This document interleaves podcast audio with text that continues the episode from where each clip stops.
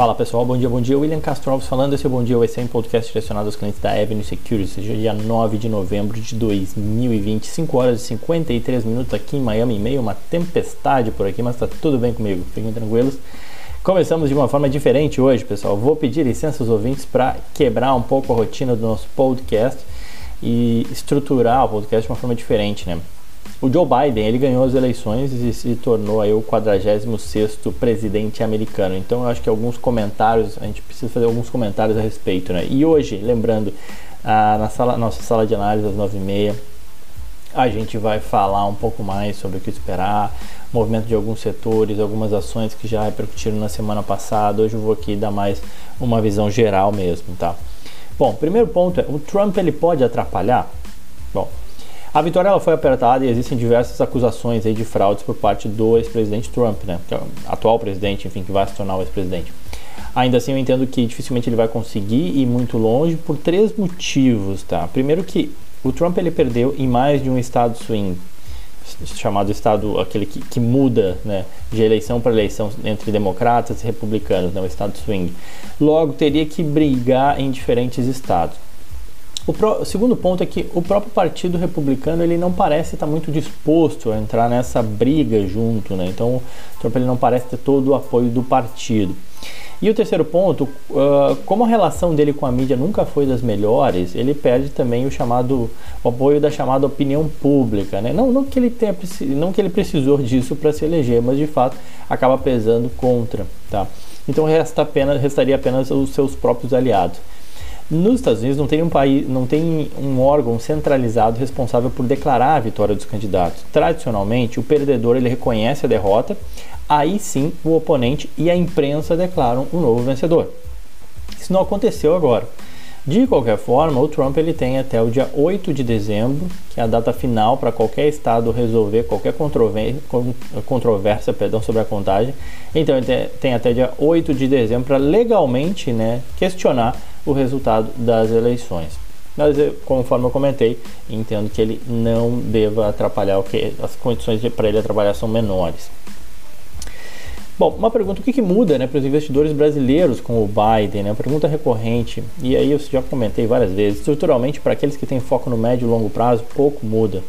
É só você olhar o histórico de diferentes presidentes americanos que você vai encontrar uma baixa ou uma nenhuma correlação do S&P com um presidente desse ou daquele partido.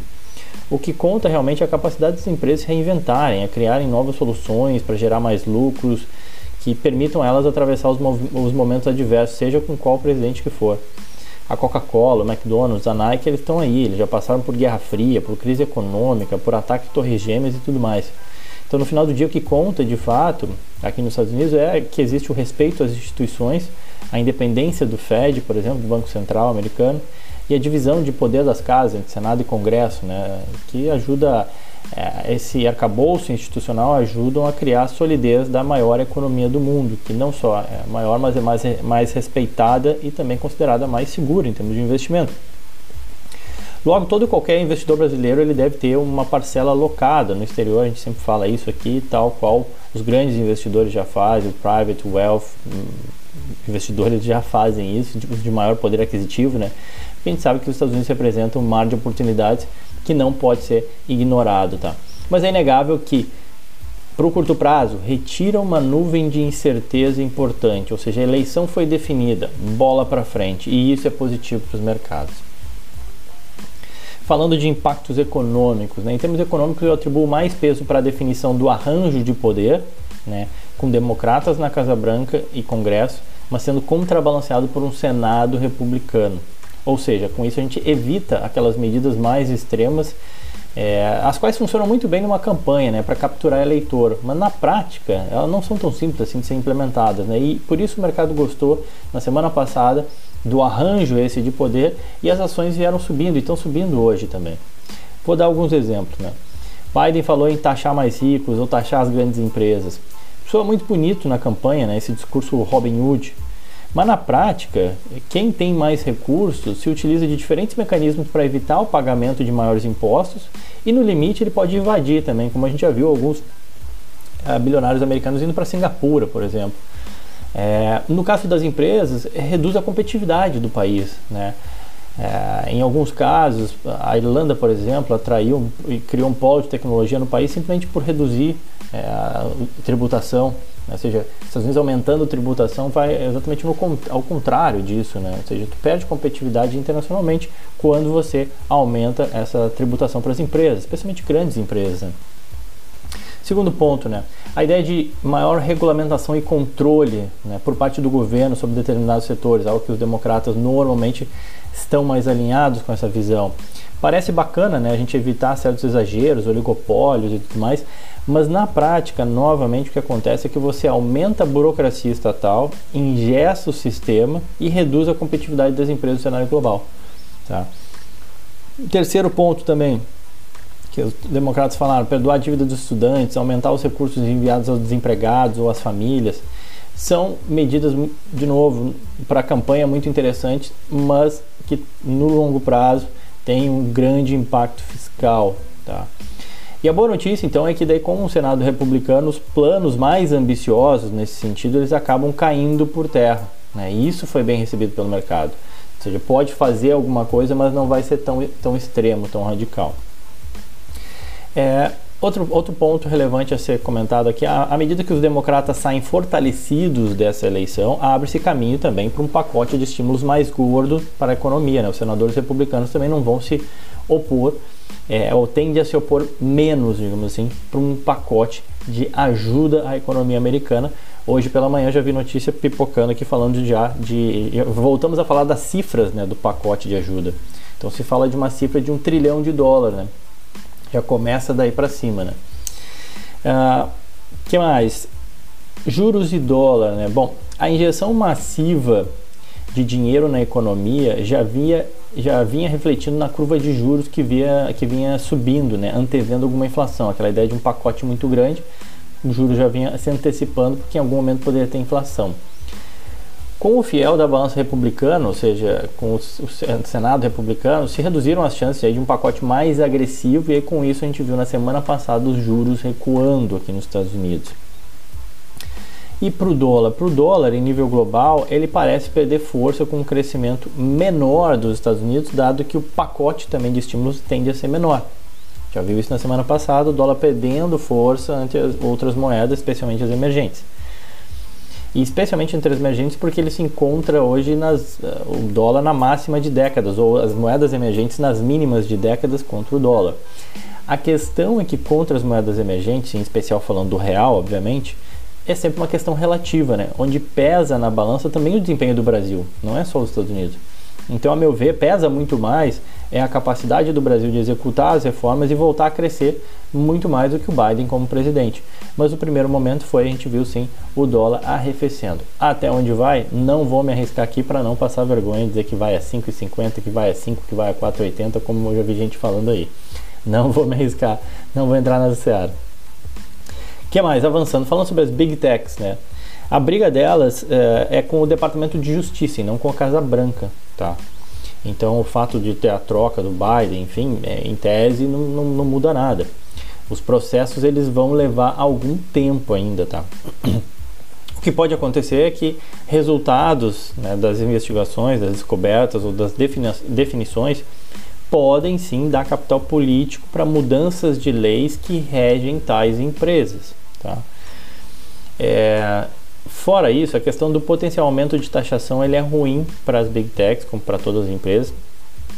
É, e por que, que elas repercutiram bem semana passada? Exatamente por isso, de novo, a gente ter um equilíbrio de poder, a gente não teve, aparentemente não tem a Blue Wave, é, com os democratas ganhando, não, não, aparentemente não conseguindo ganhar o Senado. E aí com isso diminui-se a possibilidade aí de um escrutínio maior sobre elas e de aumento de tributação. O que mais? O Biden ele é mais é, vantajoso para os investidores brasileiros do que o Trump? A bolsa aí está subindo, né, William? Uma pergunta que eu já ouvi. É, o primeiro movimento foi do dólar em queda, né? o que ajuda sim o investidor que se sentiu um pouco desconfortável a internacionalizar a parte dos investimentos por achar o dólar caro. O dólar arrefecendo, né, ele tende a reduzir o desconforto com potencial inflação no Brasil, né, o que tenderia a ser combatido aí com juros mais altos. Né. É, e se de fato o dólar arrefece, a gente não tem tanta inflação, os juros talvez possam ficar lá é, baixos como estão no Brasil e isso acaba empurrando cada vez mais investidores a buscarem novas alternativas e os Estados Unidos aí é extremamente importante em, em termos de composição de portfólio, né, ter uma diversificação internacional. Fora isso, o impacto para o Brasil é obviamente que o Bolsonaro estava mais alinhado ideologicamente ao Trump, mas isso ele já deu declaração de que o Trump não é a pessoa mais importante do mundo, enfim, então isso já dá indicação de que o governo brasileiro vai adotar uma postura mais pragmática como tem que ser, né? até porque Estados Unidos e Brasil são importantes parceiros comerciais. Os Estados Unidos é importante para o Brasil é, e o Brasil é importante para os Estados Unidos também, porque empresas americanas também têm operação e se interessam pelo mercado brasileiro. Então, é, apesar de algumas fontes acharem que seria ruim para o Brasil o Biden, eu entendo que, que não, que as coisas tendem a se arranjar. O que mais? Uma coisa que deve mudar aí, sem dúvida, é a política externa do Biden, né? Que ela se torna mais previsível. E, e isso sim, eu entendo que pode facilitar a vida dos investidores, tá? Por quê? O que eu quero dizer com isso, né? O Biden ele tende a adotar uma agenda mais multilateral e menos conflituosa. Né? Então a gente vai deixar de ter aquele reality show na política, no qual um Twitter no meio da noite pode chacoalhar os mercados no dia seguinte, né? que é uma realidade que a gente aprendeu a conviver com o Trump nos últimos quatro anos. Então, e aí essa menor volatilidade é algo que é positivo, obviamente, para o investidor. Não estou dizendo que a política externa do Biden vai ser melhor do que a do Trump, não é isso, tá? O que eu estou dizendo é que ela tem, tende a ser mais previsível e isso reduz a volatilidade, o que para o mercado é bom, tá? Se engana quem acha que ele vai parar de brigar com a China. Na verdade, assessores do Biden já deram discursos que reiteram a necessidade de se tomar medidas contra o roubo de propriedade intelectual e algumas práticas comerciais chinesas, por exemplo.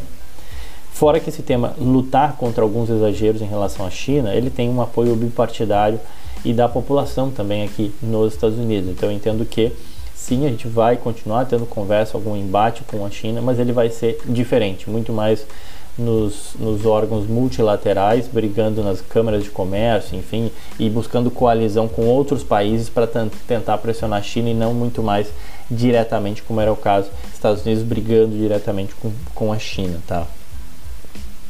e essa menor volatilidade tenderia sim a ser positivo para o mercado. Bom, para a gente não ficar só falando, convido todos vocês novamente, vai falar um pouco sobre alguns impactos setoriais que a gente já viu, falar mais de algumas ações aqui, eu tentei focar mais no geral.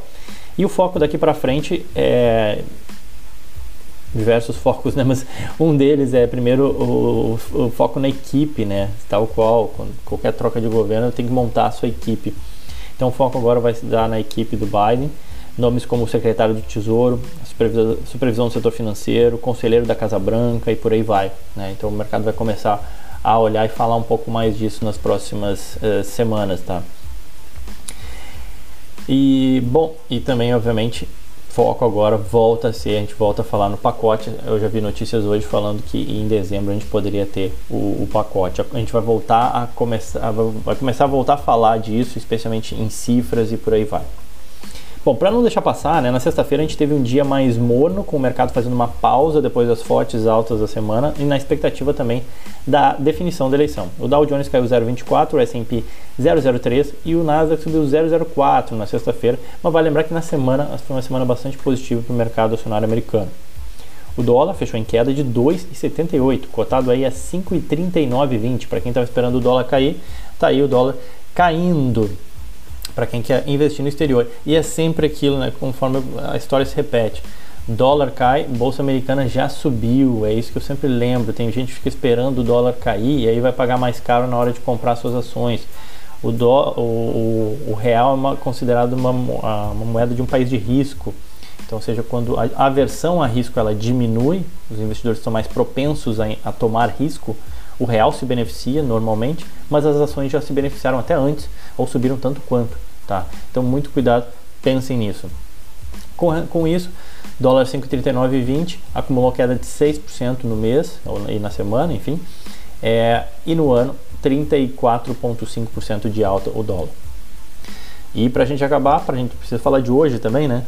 Bom, hoje as bolsas em alta agora pela manhã. O Japão fechou com alta de 2,12, Hong Kong 1,18, Coreia do Sul 1,27, Xangai na China 1,86. Europa também, mercados positivos. Eurostock alta de 1,39, Alemanha 1,72, o Reino Unido 1,37, na França 1,45 e na Itália 1,74. Bolsas todas em alta, né? E os futuros americanos também apontam para um começo de semana bem positivo, com o S&P subindo 1,41, Nasdaq 1,80 e o Dow Jones 1,4. Isso agora às 6 horas e 8 minutos da manhã. E essa alta parece ignorar os dados alarmantes sobre o coronavírus, tá? Então, só um parênteses aí que eu faço.